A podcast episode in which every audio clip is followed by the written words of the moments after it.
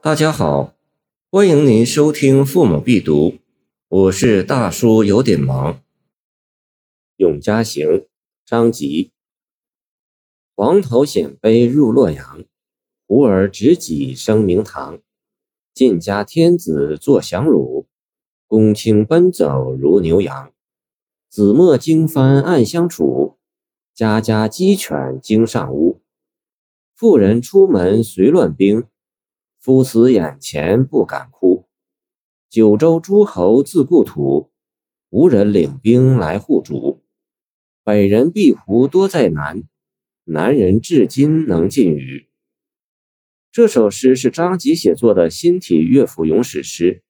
晋怀帝永嘉五年（公元311年），匈奴人刘聪遣石勒歼灭西晋军十余万人，伏杀太尉王衍等。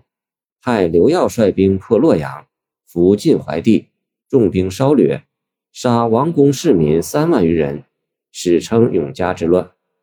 本诗即记载此事。首八句即叙述永嘉之乱的惨状。黄头鲜卑，此指匈奴人刘聪等。鲜卑本为东胡族的一支，汉以后归附匈奴，成为匈奴的一部分。他们攻入洛阳后。执戟持矛，耀武扬威，占据帝王宫室。晋家天子怀帝司马之做了降虏，公卿奔走，狼狈不堪，被驱赶似牛羊。子墨指帝都的道路，匈奴兵入洛阳，帝都道上到处都是打着旗帜的番兵，杀人放火，追逐强掠，家家户户鸡犬不宁，百姓陷于水深火热之中。妇人出门随乱兵，夫死眼前不敢哭。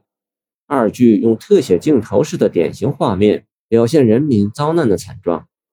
妇女被乱兵抓去，任其摆布；丈夫眼睁睁被杀于面前，还不敢哀哭。亡国灭族之痛可见一斑。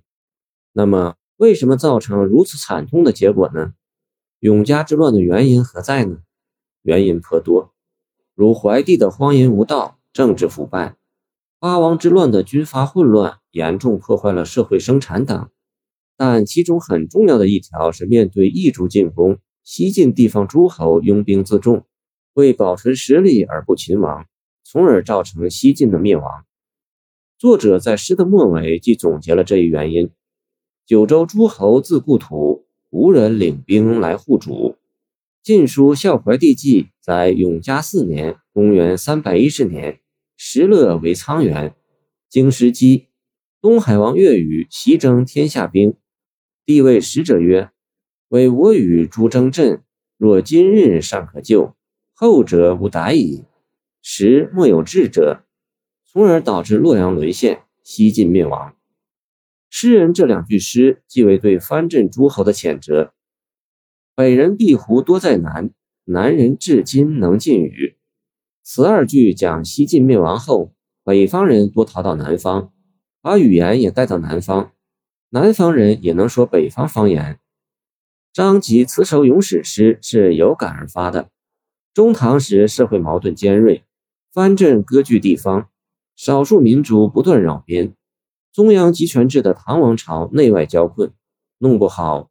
唐王朝有重蹈西晋政权覆灭的老路。作者出于对国家前途命运的关心，表达对时局的隐忧，写下这首诗是颇有深意的。文字浅白，善用比喻，蓄意结会，含蓄有味，是其特点。谢谢您的收听，我的 QQ 号码幺七二二九二二幺三零，欢迎您继续收听我们的后续节目。如果你喜欢我的作品，请关注我吧。